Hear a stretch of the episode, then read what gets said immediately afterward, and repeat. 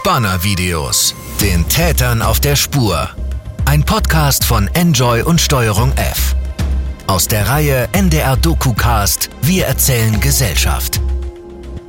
Anfang Januar haben wir ja zum ersten Mal die Ergebnisse von dieser Recherche veröffentlicht. Zuerst mit einem Film für Steuerung F und Anfang Februar kam dann dieser Podcast hier raus und dann noch ein weiterer Film für Panorama, die Reporter im NDR-Fernsehen. Und seitdem ist eine Menge passiert. Ihr wollt sicher wissen, wie ging es denn weiter mit den beiden aufgedeckten Spannerfällen H. Franklin 1 und Bubu 36? Hat die Polizei ermittelt? Was gab es sonst für Folgen? Und darum soll es jetzt in dieser Bonusfolge hier gehen. Ich spreche da jetzt mit Johanna Leuschen drüber. Johanna hat die Regie und die Produktion für diesen Podcast gemacht und ihn redaktionell betreut. Hey Johanna. Hi Patricia. Schön, dich zu hören und dass wir darüber sprechen, was alles passiert ist in der letzten Zeit. An euch alle die Info. Sorry, dass es so nicht ganz so ideal klingt. Patricia ist gerade nicht in Deutschland, weil die wieder eine andere Recherche am Laufen hat und daher telefonieren wir nur und deswegen klingt es so, wie es klingt. Sorry dafür. Jetzt ganz aktuell, also Anfang Februar gab es ja die Meldung vom Fusion Festival. Ähm, das ist ähnlich wie Monis Rache, ein alternatives Elektrofestival, dass dort Menschen heimlich unter der Dusche gefilmt wurden. Und auch diese Aufnahmen wurden dann auf der Pornoseite X-Hamster veröffentlicht. Und ähm, darauf ist das Fusion-Team durch anonyme Mails hingewiesen worden und hat dann die Flucht nach vorne angetreten und selbst ein Statement zu diesem Vorfall veröffentlicht. Was würdest du sagen? Inwiefern steht das eigentlich alles im Zusammenhang mit deinen Recherchen? Ja, ich denke, dass es insoweit im Zusammenhang mit, mit äh, unseren Recherchen steht, dass überhaupt die Leute jetzt dafür so sensibilisiert waren, dass sich eben anonym Leute bei dem Fusion Festival Team gemeldet haben und das berichtet hatten. Also ähm, ich habe auch von, ich glaube, mindestens vier verschiedenen anonymen Quellen den Hinweis bekommen, dass es dieses Profil auf der Seite gibt. Also da sieht man schon, dass, dass das ähm, was aufgewühlt hat und dadurch jetzt einfach ähm, es viel mehr Leute offenbar gibt, die, die selber jetzt auf X-Hamster sind und das äh, kontrollieren, so in der Richtung. Und diese anonymen ähm, Tippgeber, die haben sich ähm, offenbar auch beim Fusion Festival gemeldet. Ich selber fand das Profil, was man da gesehen hat von, von diesem ähm, heimlichen Aufnahmen auf dem Fusion Festival ziemlich skurril, weil das war irgendwie so ähm, darauf gemacht, hey, ich bin Spanner und jetzt schaut meine Videos. Also so, so es, das Profilbild war zum Beispiel ähm, so eine versteckte Kamera, wie so ein Werbebild von so einer versteckten Kamera. Und dann wurde da auch so richtig rumposaunt auf dem Profil, dass das Aufnahmen vom Fusion Festival waren. Also ich meine, die, die Leute auf dieser Seite, die geben ja gerne damit an, aber das war so ganz extrem. Also ich war mir fast am Anfang nicht sicher, ob das echt ist oder ob das nur ein Fake ist. Aber ähm, das Fusion Festival Team hat ja dann ziemlich schnell offenbar erkennen können, dass das tatsächlich aus ihren Duschen stammt. Und dann haben sie ja auch sehr schnell reagiert mhm. und über einen Anwalt das dann äh, löschen lassen auf X-Hamster und ähm, sind in die Öffentlichkeit gegangen und ähm, haben das also, die wollten das unbedingt gleich möglichst schnell öffentlich machen, wahrscheinlich eben auch als Reaktion darauf, ähm, wie viel Kritik Monis Rache einstecken musste, wie sie damit umgegangen sind, nachdem das bekannt wurde. Ja, genau. Also Monis Rache, das Festivalteam hat ja, wie du sagst, relativ viel Kritik gekriegt. Inwiefern? Also was war da das Problem? Na, also die, die Festivalbesucher hatten das Gefühl, ähm, dass das nicht ernst genug genommen wurde von dem Festivalteam, weil die einfach ähm, sehr spät erst damit rausgegangen sind. Ähm, und dann auch auf eine Art, die ja, für viele hat sich das so angefühlt, als würden sie das nicht so, ähm, nicht so wirklich ernst nehmen. Also es gab nur einen sehr kleinen, einen sehr spärlichen Kommentar vom Festivalteam zu der ganzen Sache. Ja, man würde das jetzt äh, versuchen zu bearbeiten, könne jetzt aber noch nicht so viel dazu sagen und so fertig. Und ähm, das fanden viele schon schockierend, dass sie das halt nicht ernster genommen haben. Also nicht schockiert, dass sich gezeigt haben, muss man, so muss man es vielleicht sagen. Ähm, ernst haben sie sicher genommen, aber sie haben, glaube ich, nicht mit dem äh, Sturm an Entrüstung gerechnet, der da auf sie, auf sie einstürmen wird. Und äh, dazu kam dann auch, dass schnell Gerüchte aufgekommen sind, dass sie angeblich den Täter schützen würden, dass ihnen es wichtiger wäre, äh, den Täter zu schützen als, als die Opfer, ähm, als der, die Betroffenheit ähm, der Opfer wahrzunehmen. Und ähm, ja, da, da gab es einen richtigen Shitstorm und entsprechend hat sich das ähm, Fusion Festival, da ist er jetzt eher so direkt in die Offensive gegangen, hat gesagt, hey, bei uns ist das passiert, wir sind total schockiert und ähm, wir wollen das auf jeden Fall aufklären und es tut uns furchtbar leid. Mhm. haben quasi aus dem Monis Rachefall äh, was gelernt. Das heißt sozusagen nicht nur die Öffentlichkeit, sondern eben auch Festivalbetreiber sind da jetzt ein bisschen sensibilisiert worden. Haben sich denn Ja, auf jeden Fall. Und, und haben sich die Monis Rache-Leute nochmal bei dir gemeldet?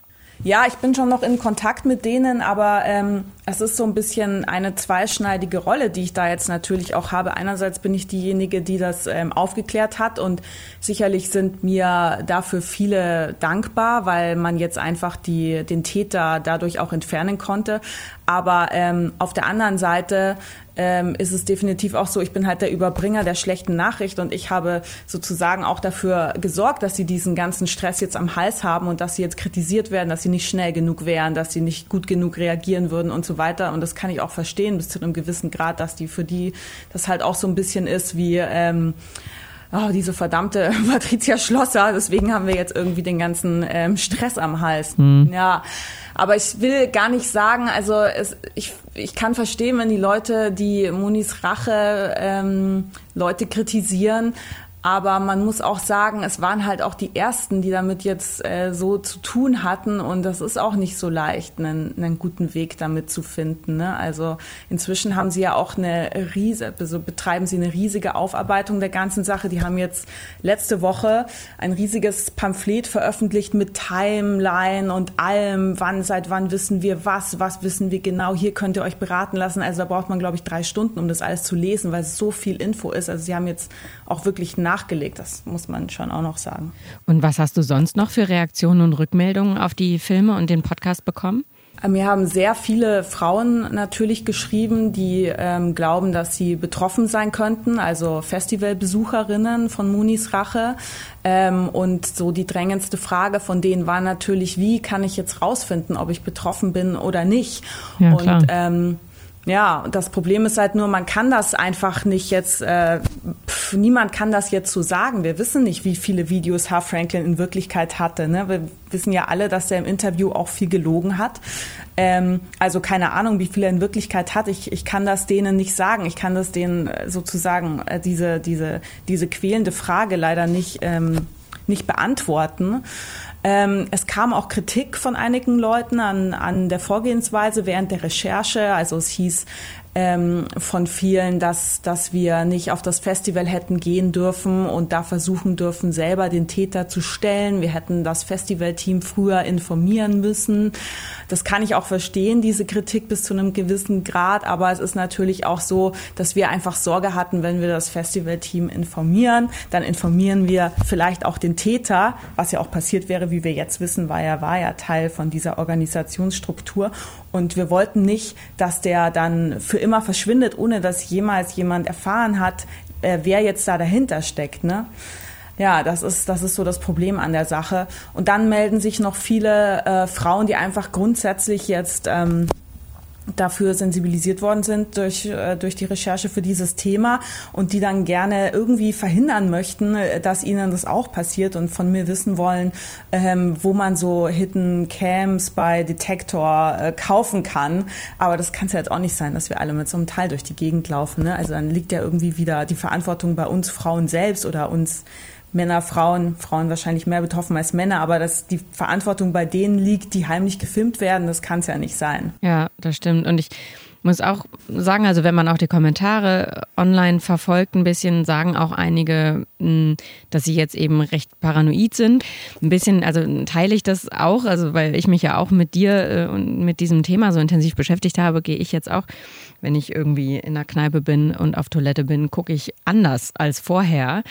Aber auch an dieser Stelle da tatsächlich nochmal so wirklich die Betonung, wir wollen halt ja durch den Podcast und durch die Recherche, wir wollten da keine Paranoia schüren und Angst machen, sondern ja das Bewusstsein für ein bis dato relativ unbekanntes Phänomen wecken. Das möchte ich hier an dieser Stelle auch nochmal sagen, weil das, wie du schon sagst, das kann ja nicht die Lösung sein, dass wir jetzt alle paranoid sind, nirgendwo mehr auf Klo gehen oder irgendwie nur mit so einem Spycam-Detektor durch die Gegend rennen. Ne? Ja, genau. Also das Einzige, was dagegen hilft, ähm, dass, dass es solche Täter gibt, die das machen, ist, wenn es so viele Leute einfach wissen, also wenn es ein größeres gesellschaftliches Bewusstsein für dieses Phänomen gibt und sich die Täter deswegen einfach nicht mehr das so trauen zu machen, weil sie eben nicht mehr so im Geheimen agieren können, wie sie das jetzt aktuell immer noch tun können. Das ist ja das Einzige, was, äh, was da wirklich Abhilfe schaffen könnte. Ja.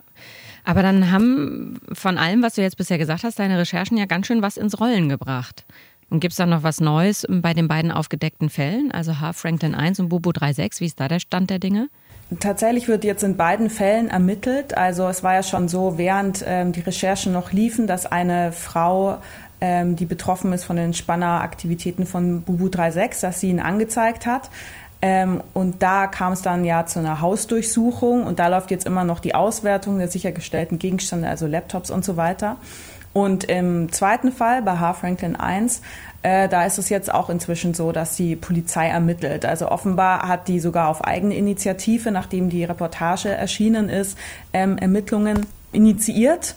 Tatsächlich haben dann aber noch äh, über 50 Frauen inzwischen ähm, auch Anzeige gegen Unbekannt erstattet bei der Polizei und ja, entsprechend laufen jetzt die Ermittlungen und bin gespannt, was da rauskommt.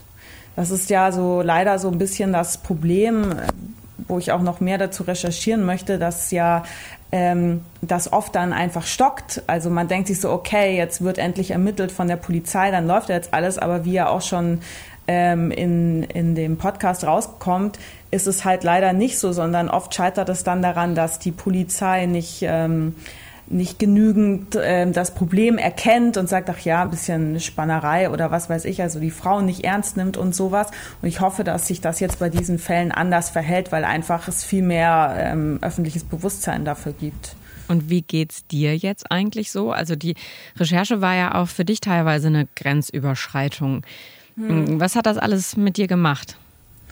Ja, mir geht sicherlich auch so, dass ich, äh, wenn ich auf öffentlichen Toiletten bin, da einfach ganz anders jetzt hingucke, was hat man hier alles im Raum. Aber ja, bei mir stellt sich dann auch immer so eine Resignation ein, weil es bringt ja nichts. Also ich meine, wenn die Kameras gut versteckt sind, dann kann man sie eh nicht finden. Mit diesen Hidden Cam Detektoren kann man sie auch nur finden, wenn man da jedes Mal irgendwie zehn Minuten vorm Klo dann steht. Das kann es ja nicht sein. Ähm, insofern ich freue mich einfach, ähm, dass da jetzt was, äh, was passiert. Also ich habe den Eindruck, dass das jetzt tatsächlich eine breite Öffentlichkeit gefunden hat und ich hoffe, dass sich dadurch jetzt einfach was ändert und darauf fokussiere ich mich und ähm, versuche von dieser Paranoia, die mich schon auch ein bisschen ergriffen hat durch die ganze Recherche, äh, wieder wegzukommen und mich darauf zu konzentrieren, dass das jetzt tatsächlich ähm, anerkannt wird, dass es dieses Problem gibt und dass wir da mehr dagegen tun können. Ja, also vielen Dank dir auf jeden Fall für diese Arbeit, für die Recherche, für die Filme und den Podcast und deinem Dranbleiben. Das war ja dann doch auch eine ziemlich detektivische Arbeit äh, und Recherche, die du da hingelegt hast. Vielen Dank dir. Spanner-Videos. Den Tätern auf der Spur. Ein Podcast von Enjoy und Steuerung F. Aus der Reihe NDR DokuCast Wir erzählen Gesellschaft. Und noch ein Hinweis an alle, denen der Podcast gefallen hat. Abonniert gerne den Kanal NDR DokuCast. Da bekommt ihr direkt mit, wenn wir einen neuen Mehrteiler aus dieser Reihe veröffentlichen.